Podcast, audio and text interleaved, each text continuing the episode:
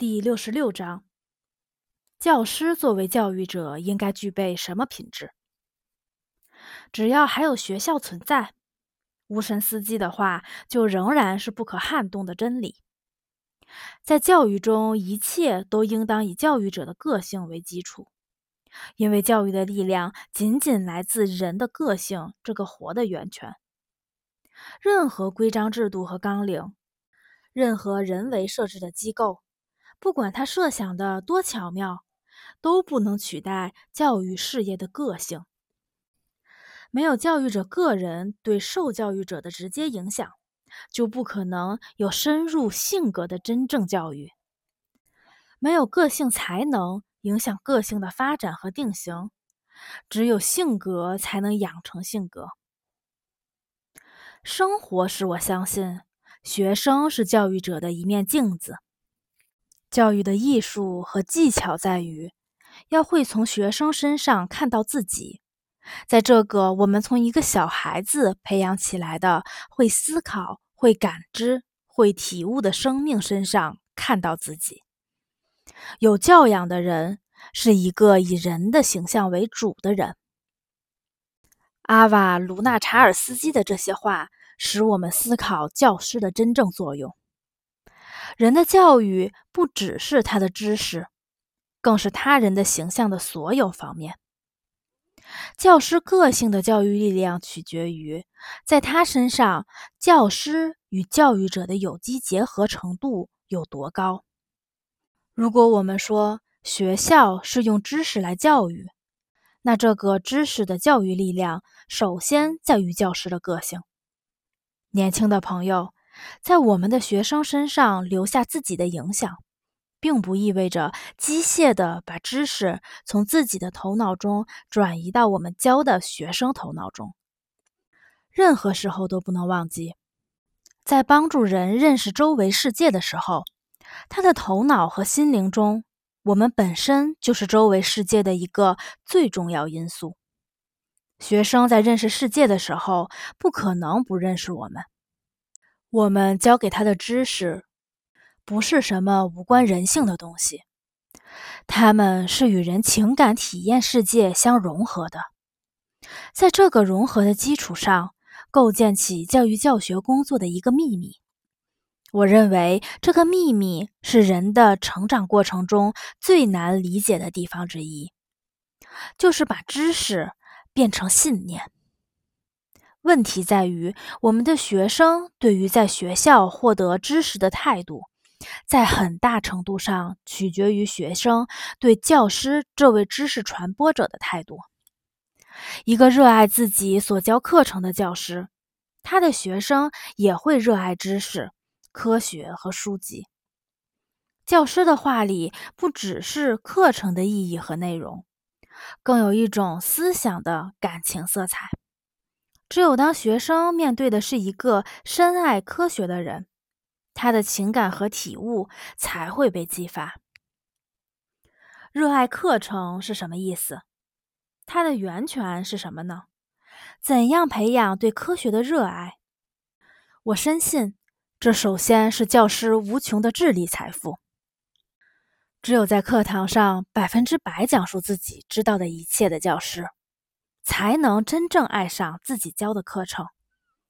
教师的知识越丰富，他个人对知识、科学、书籍、脑力劳动和智力生活的态度才会揭示的更明显。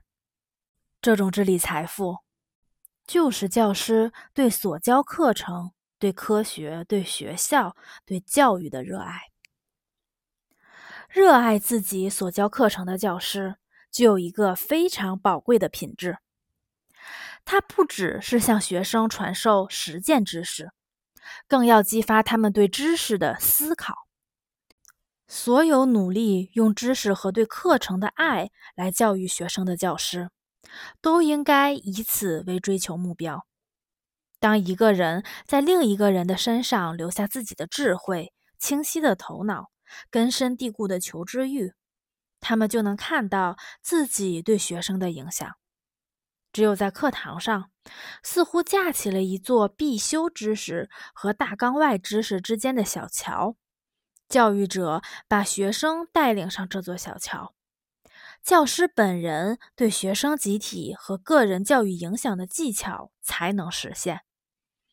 我把在课堂上教给学生的基础知识看作是一颗种子，它可以成长为强大的思想幼苗，会实现大丰收。渴求知识，努力变得更聪明、更发达，精神上更富有。如果没有这个大丰收，学习就会变成死记硬背，上课就会变成对背诵知识的检查，学生就会变成一个听话的背诵知识的机器。我认为，只有当学生想要获取比课堂上学到的更多的知识，而这个意愿成为唤醒学生对学习。掌握知识的主要刺激因素之一，教师才会成为知识的传播者，继而成为教育者。我力求在下课之后，在我耕耘过的肥沃土壤里播撒下知识种子的地方，能有丰富的智力生活。我的学生们在这里从知识的河流游向大海。如果把学习局限在上课、教科书，从哪页到哪页的家庭作业上，我就不可能成为一个教育者，知识也不可能起到教育作用。只有学生在下课之后，燃烧起许多鲜活的求知的思想火苗，知识种子才能够成长，成为强大的思想幼苗。这个火苗首先就是个人的阅读。在书的世界里的精神丰富。第二个重要的思想火苗是小组，正是依靠这个火苗，教师成为教育者，学生成为受教育者。我深信，没有这个精神生活的基地，上课就会变得无聊，只是简单的把知识从教师的头脑中移植到学生的头脑中。我们所有人。教师和学生都是在科学知识海洋中的航行者。我们会准备最新的科学成就的相关介绍和报告，对科学杂志上的文章做简评。年轻的朋友，我想建议你：你的知识、求知欲、对阅读的热情，都是你本人教育力量的丰富源泉。自己要积极走进这个源泉。并把学生也带到这儿来，要让自己成为自己所教课程的主人。学校的教学大纲和教科书对你而言只是一些基础知识，就像字母对于精通修辞学的人一样。请永远孜孜不倦地扩充自己的科学知识。你在学校教授一门科学基础知识。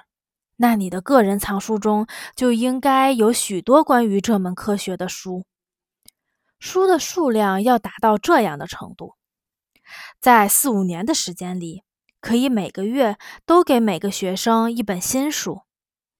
请找到自己的学生，并教育他，教育与你爱好、兴趣、志向和能力相投的年轻心灵。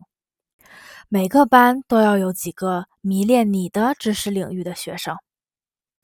每个教师，语文教师、历史教师、地理教师、生物教师、数学教师都要有自己的学生。学生越喜欢你教的课，就越表示你是一位好教师。在你身上，教师与教育者的有机结合就越紧密。如果教师的人格不能直接影响学生的人格，那培养能力、志向和才能的问题就不可能切实解决。能力只能通过能力来培养，志向只能通过志向来培养，而才能也只能通过才能来培养。在这里，我不禁要说，好教师要从不只是站在课桌旁讲课开始。只有爱孩子、具有极高教育智慧的人，善于不断唤醒青少年内心想要成为好人、想要今天比昨天更好的愿望，和对自己教师职业的尊重。这样的人身上才可以燃烧起热爱教师职业的火苗。我设想有这样一所理想的学校，里面的每位教师都有自己的学生。可能会有一个问题：每个教师都追求为自己的学生创造某种程度上孤立的智力世界，那不会削弱基层集体和学校集体吗？这里不但没有任何危险，相反，如果每个教师都有自己的学生，他们在这些人身上留下了自己的影响，到那时，只可能出现作为教育力量的真正的集体。本章结束，感谢大家收听，我们下期再见。